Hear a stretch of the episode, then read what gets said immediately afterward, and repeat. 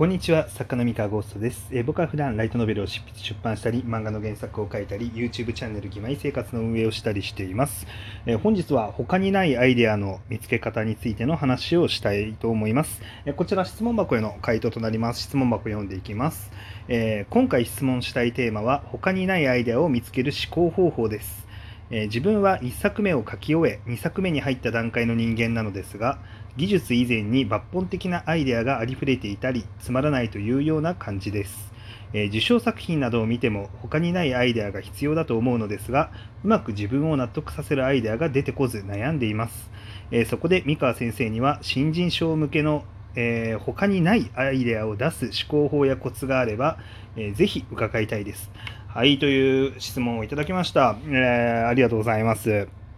ですね、えー、こちらですね、僕は実は他の人とあんまりアイデアが被らないための思考法は、まあ、自分なりには一応持っていてですね、えー、っと、これはただまあ僕の性質がそもそも天の弱っていうのもあるんですけれども、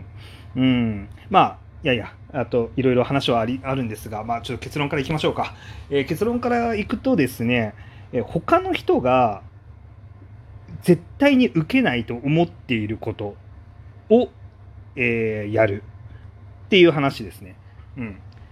あの、そう、要は他の人が受けないって思い込んでて誰も作らない。そういうジャンルに踏み込む。ジャンルだったりとか、えっ、ー、と、題材ですね。あの、っていうのがまず、あの、思考法としてあります。えー、思考法といいますか、なんだろうな。まあ本当にあの、まあ分かりやすいと思うんですけど、まあ、本当に他の誰も踏み込まないジャンルってあるんですよ。例えばミステリーとかね、まあ、ミステリーは別にミステリー作家からしたらあのいくらでも入ってくると思うんですけどいや、えーと、ライトノベルだったりとだったり、まあ、ウェブ小説だったりするとですねあのミステリーっていうだけでそのジャンルがその伸びないジャンルというか受けない受けにくいジャンルっていうことであんまり入ってこなかったりするんですよね。あのラブコメとか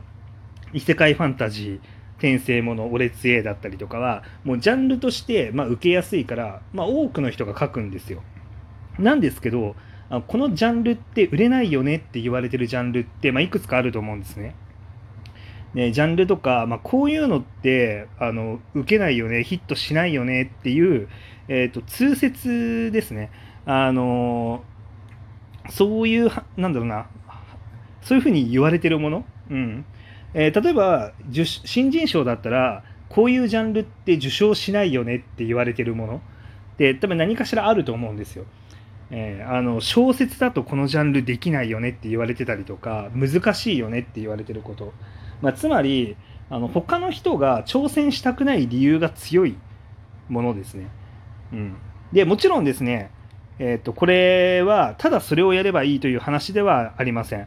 えっ、ー、とですね、えっ、ー、と、ただそれをやると、まあ、他の人がつまずいたのと全く同じ理由で、自分の作品もうまくいかないです。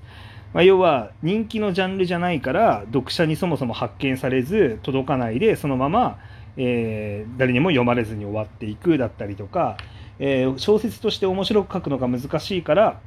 まあ、やっぱりつまんなくなって、えー、そのままえ、つまんない作品なので受賞しないで終わるとかあのいろんなリスクがありますと。なので、えっとね、ここれは本当に徹底的にかあの頭を絞って考えなきゃいけないんですね。で僕がやってるのは、えー、そのみんなが無理だって言っている、まあ、こういうのはダメだとか受けないって言っているジャンルに着目をしてですねそれがなぜ売れ売れないのかなぜ受けないのかえー、なぜダメだと言われているのかっていうのをあの徹底的に分解して考えます。例えばじゃあそのそもそもそのジャンルがうーんなんだろうなそのそのジャンルの認知がないのか認知されてるけど、えー、ダメなのかって全然話が違ってですね、まあ、例えばそのなのかなうんじゃあウェブ小説でミステリーは受けないんだっていう話はあると思うんですけれどもじゃあこれってなんでミステリーが受けないのかっていうのをちゃんと分解しないといけないんですね。あのででなんでわざわざ分解してまで考える価値があるかっていうとミステリーって別にウェブ小説じゃなければいくらでもヒット作の例あるじゃないですか。あのね、ミステリー小説ってヒット作ありますしアニメだって毎年映画やってるの名探偵コナンなわけですよ。じゃあそのなんでミステリーが受けないって言われてるのかあのであの理由をこう深掘っって考えていくとミステリーっていうジャンルってギミックを考えるっていう脳みそで作品を作んなきゃいけないのでまあある程度その作るハードルが高い。あのギミックを考えなきゃいけない。そのミステリーのトリックとかを考えなきゃいけない。ハードルが高いからそもそも人気作になるぐらい面白いものを作るのが難しいっていうハードルがあるんですね。だからじゃあそのジャンルが受けないっていうふうにみんな言ってるけれどもそれはそもそもミステリー面白いミステリーって思ってもらえる作品を書くハードルが高いだけなんじゃないかっていうふうにまああの考えられるわけですよ。そのミステリーが受けないわけじゃなくて。であとは、まあ、他にもあってですね、まあ、ウェブ小説の読書体験っていうのがあの10万文字を一気に読んで面白かったっていう評価する読書体験じゃなくてあの5000文字とか6000文字とかまあ今の時代だともう2000文字とか3000文字とかですねもう1話あたりの文章量が少なくてあのサクサクっと読めて次をもっと読みたくなるっていう構造じゃないと、えー、なかなか人気になりにくいっていうところがあるから人気にならないっていうまあそのなんかその理由も、まあ、やっぱりあると思うんですねウェブ小説においては。ただじゃあそうなったら別にミステリー作品でその読み味っていうのを再現すればいいだけなんですよ。うん、でそれが再現できてたのは多分薬屋の独り言なんですね。う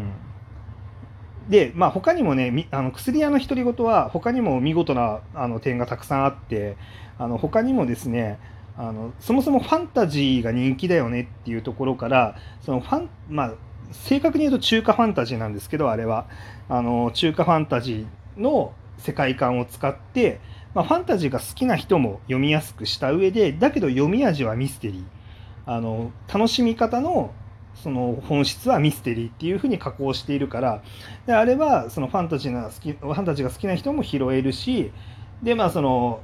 ミステリーだしでもっと言うとあのウェブ小説って一人称極めて一人称の作品が強くてその日記的といいますかあの起きた事象をあの主人公があこういうことが起きたなとかっていうのを一人で頭の中で考えるあのモノローグが非常に多いっていうのが、まあ、ウェブ小説の特徴なんですよね。まあ、と正確に言うと当時流行ったウェブ小説の特徴かな。うん、っていうのがあってその自分の中でひたすら考えるっていうそのモノローグのスタイルと、まあ、ぴったり合うだからまあ薬屋の独り言、まあ、その独り言っていうのがタイトルに入っている通りあのすごいなんだろうぴったりと媒体に合うミステリーを作ってるんですよね。だからあれってミステリーだけどその例外的に人気になることができた。っていうまあだからそう例外って常にあるんですね。でなんか意外なんか例外の売れたものが出てくるとこうあれは特別だからって結構みんなあのなんだろう業界とかを分析してる人って特別だからって言ってなかったことにしちゃったりするんですけど、まあ、僕はあんまりその特別だからって言ってなかったことにしちゃう考えってあんまり好きじゃないなくて、まあ、個人的にね。自分はあのその特別っていうけれども、まあ、そもそもそのジャンルがダメって言われていたのには細かく理由があってじゃあその細かいダメな理由っていうのをしっかり解決してあのしっかり作ればそれはダメじゃないんじゃないのっていうふうにま考えるんですよ。で、まあ、ただ俗に俗にダメと言われているものっていうのはやっぱり大勢の人がダメって思ってるから、まあ、そう言われてるわけなのでつまり他の人たちが作らないんですよそういうジャンルって。うん、あの作らなかったりとか、まあ、圧倒的に数が少ないんですね。でさらにですねあのそういうものを作るっていう決定をする人は受けないのは分かってるけど、まあ、別に人気にならなくてもいいから自分が好きだから作るっていう考えの人も中にはいる。まあその人気じゃないジャンルだったりとかみんなが作らないって言ってるものを作るっていう人はそういう人が多いですよ。そのあの人気になるかどうかとか関係なく自分が作りたいから作るっていうタイプの人が多いんですよね。だからそのみんながダメだって言ってるけど、えー、それに挑戦しようとしてなおかつ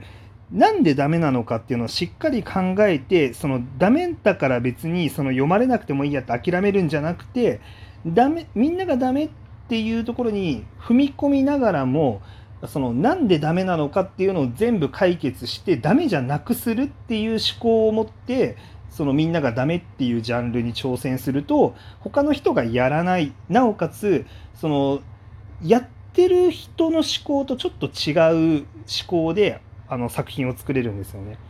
うん。まあ、要は、まあ、こういうジャンルそのみんながダメって言ってるそのあんまり売れないって言ってるジャンルをじゃあどうやったら売れるようにできるの？っていうふうに考えてあの作ると、